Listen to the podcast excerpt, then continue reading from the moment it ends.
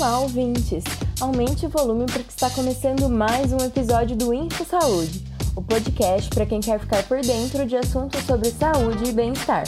Eu sou o Rafael Rodrigues. E eu sou a Mariana Davi.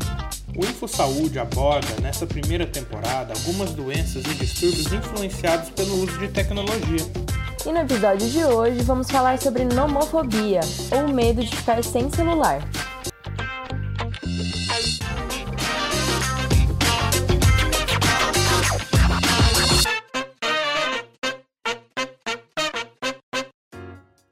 Sabe quando bate um medo inexplicável e fora de controle de ficar sem o celular?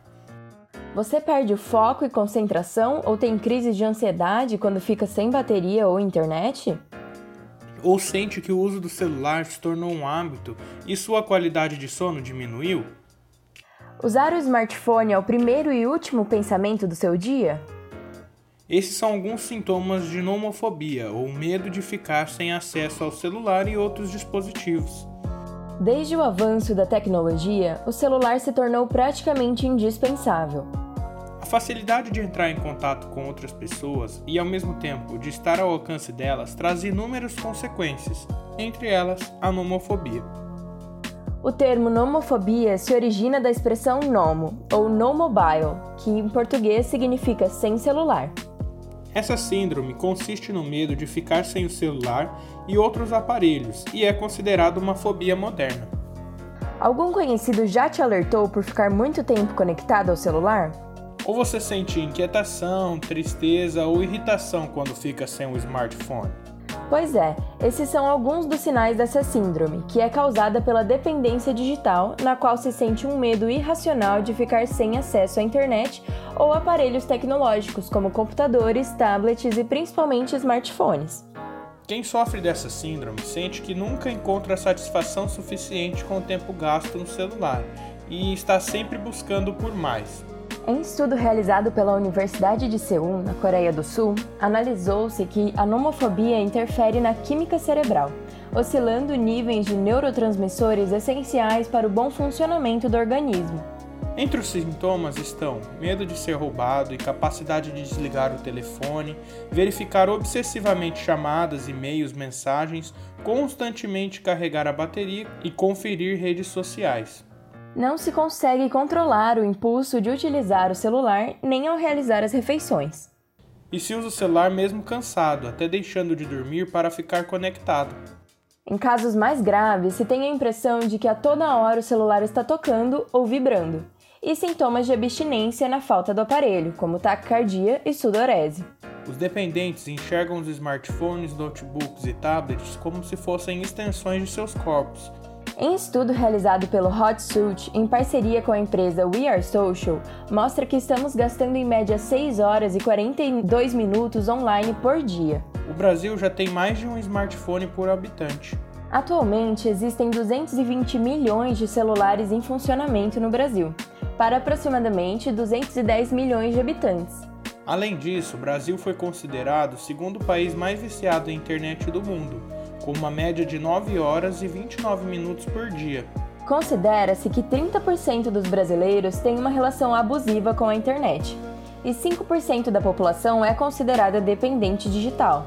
A dependência virtual está associada a outros transtornos psiquiátricos, como depressão, fobia social, transtorno bipolar do humor e déficit de atenção e hiperatividade. Algumas consequências da nomofobia no dia a dia estão relacionadas ao distanciamento de laços afetivos reais e substituição de interações presenciais. Ocorre o comprometimento da produtividade e atenção e pode levar ao desenvolvimento de problemas na saúde física provocados pelo excesso de tempo ao celular, como dores nas costas e mãos. Podendo causar também dores nos olhos ocasionadas pelo tempo de contato com a luz azul emitida pelas telas. Além disso, o vício em tecnologias pode acarretar prejuízos à sua saúde física e dos outros, ao ser utilizado no trânsito ou quando se atravessa a rua conectado. De acordo com pesquisa realizada pelo King's College de Londres, um quarto dos jovens do mundo sofre com essa psicopatologia. Mudar o estilo de vida é a melhor forma de lidar com a homofobia. Equilibre o tempo entre a vida virtual e a vida real e tente se reeducar em relação ao uso do smartphone. Além disso, evite trocar atividades de lazer e encontros com conhecidos por mais tempo no celular. Fique atento aos efeitos que o uso do celular trouxe para os seus relacionamentos interpessoais, seu desempenho profissional e também seu foco e concentração.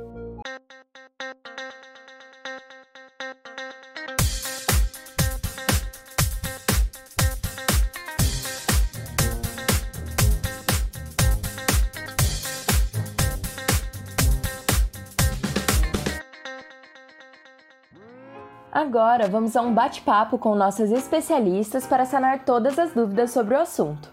As convidadas de hoje são Carolina Stoffel, mestra em psiquiatria e saúde mental, e Ana Carolina dos Santos, psicóloga e plantonista no Serviço de Acolhimento Social para Momentos de Crise.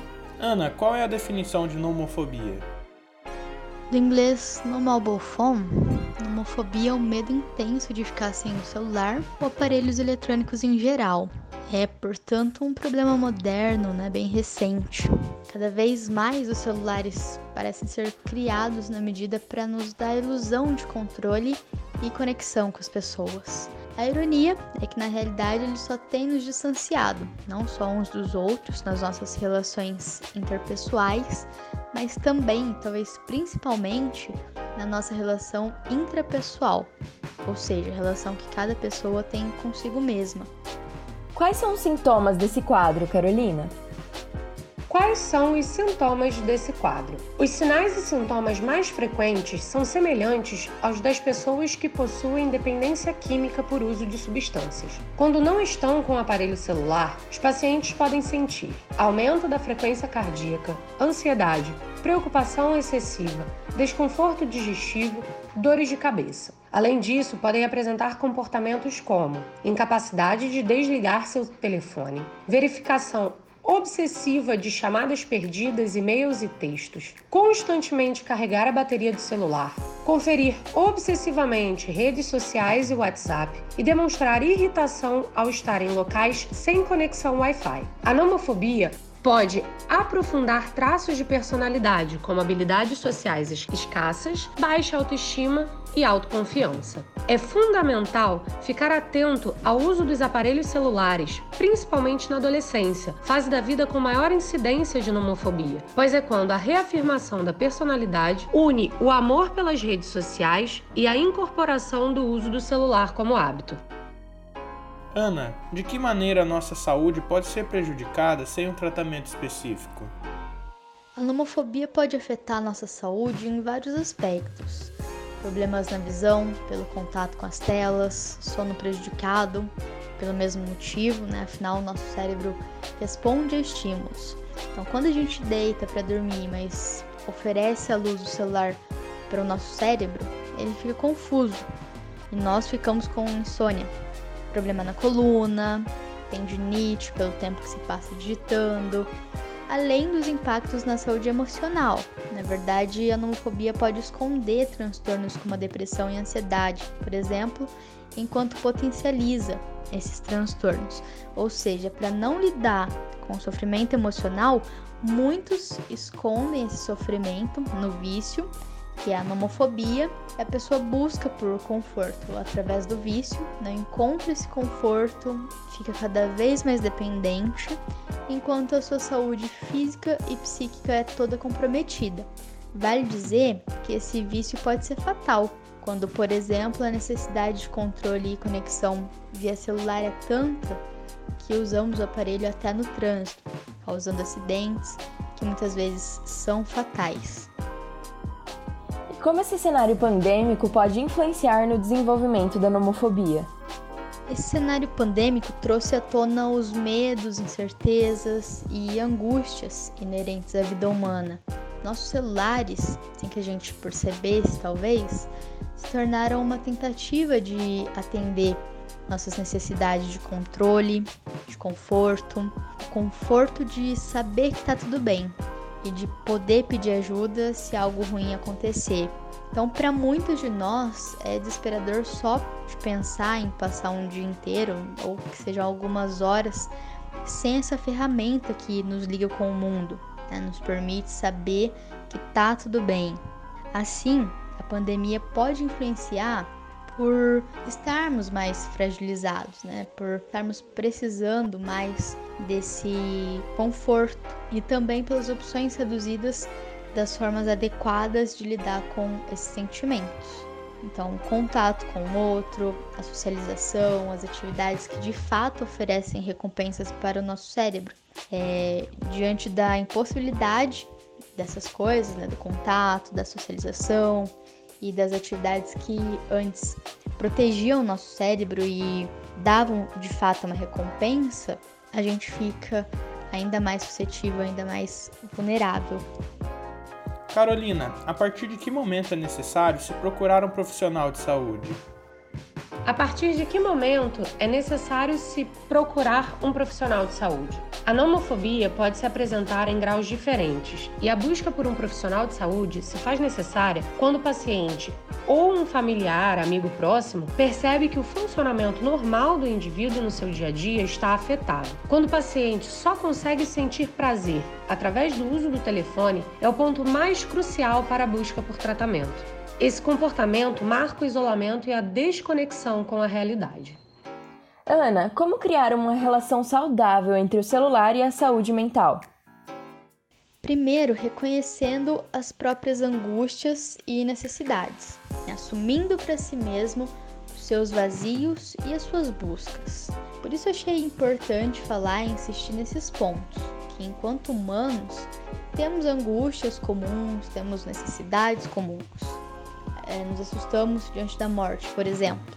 Nos sentimos é, melhor quando estabelecemos vínculos, né? quando fazemos conexões reais, né? amizades. Saber disso nos dá vantagem de fazer relações saudáveis, não só com o celular, mas com a comida, com a bebida, com o trabalho, enfim, com tudo. Quando eu sei que a dependência do celular está, na verdade, denunciando uma necessidade que está sendo negligenciada, né, uma necessidade que não está sendo atendida, ao invés de me prender ao celular, eu busco atender a necessidade, a necessidade que está gritando ali, pedindo atenção, a necessidade encoberta pela dependência. Quando eu não reconheço e não busco reconhecer o que eu preciso, eu fico mais vulnerável né, soluções é, para essas soluções ilusórias. Agora, se já tiver em um nível de dependência e prejuízo da saúde mental pelo celular a um nível elevado, o ideal é buscar ajuda especializada.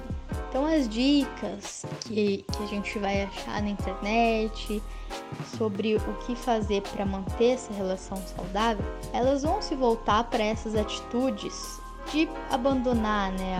Simplesmente deixar de, de fazer aquilo. Então, não ficar conectado, reduzir o tempo de uso. Mas nesse vício, a ideia é que já se, se perdeu esse controle, já não se consegue mais, né? Desconectar quando. Mesmo quando se percebe ali, já, já passou do tempo, já passou do limite. A questão é essa. A nomofobia, quando chega num nível de vício, a dificuldade é justamente essa, de desconectar, de deixar, de limitar. Então, resumindo, né, para algo efetivo para se fazer é reconhecer o que está pedindo atenção, é reconhecer as próprias necessidades, as próprias fragilidades e as próprias buscas. Quando eu reconheço que eu não quero ficar o tempo todo vendo a rede social, vendo o Instagram, mas eu quero me sentir acolhido, quero me sentir em contato com o outro, eu busco outras maneiras, busco uma conversa com quem está próximo nesse momento, talvez isso esteja mais reduzido, busco uma conversa com quem está próximo, com quem eu ainda posso ter contato. Aquilo vai suprir a necessidade. Carolina, quais práticas podem ajudar na prevenção da nomofobia? As práticas podem ajudar na prevenção da nomofobia. A Universidade Federal do Rio de Janeiro, no Instituto de Psiquiatria, possui um laboratório chamado Grupo Delete, que é especializado no tratamento das doenças decorrentes do uso de tecnologias. Eles fizeram uma cartilha sobre educação digital e trazem os 10 passos para o detox do uso das tecnologias, servindo tanto para a nomofobia como para todos os demais transtornos decorrentes do uso de tecnologia. São eles: 1. Um, utilize o bom senso para que o uso não se torne abuso no cotidiano. 2. Fique atento às consequências físicas, como privação de sono, dores na coluna, problemas de visão e psicológicas, como depressão, angústia e ansiedade, devido ao uso abusivo. 3. Dose a prática de uso de tecnologias no cotidiano. Verifique se o seu desempenho acadêmico ou no trabalho está sendo ou não prejudicado pelo uso das tecnologias. 4. Reflita sobre seus hábitos cotidianos e faça diferente. 5. Não troque atividades ao ar livre para ficar conectado. 6. Prefira a vida social real à virtual, priorizando amizades e relacionamentos reais ao invés de virtuais. 7. Pratique exercícios físicos regularmente e faça intervalos regulares durante o uso das tecnologias. 8. Não abale seu humor com publicações virtuais e não acredite em tudo que é postado. 9. Valorize suas relações familiares. 10. Pense no meio ambiente. Recicle os aparelhos e evite a troca frequente sem necessidade. Vale lembrar que caso você se identifique com os sintomas e esteja sofrendo por causa da nomofobia, busque um profissional. Afinal, essa é uma fobia real e acomete cerca de 77% dos jovens no mundo. Cuide de sua saúde mental, pois ela também importa. Chegamos ao fim de mais uma edição do Info Saúde. No próximo episódio, vamos falar sobre burnout e como a tecnologia está influenciando esse mal. Tchau e até lá! Apresentação Mariana Davi e Rafael Rodrigues. Roteiro de Mariana Davi. Edição e sonoplastia de Rafael Rodrigues. Info Saúde é um podcast produzido em 2021 como trabalho de conclusão do curso de jornalismo pela Unesp. Orientação do professor José Carlos Marques.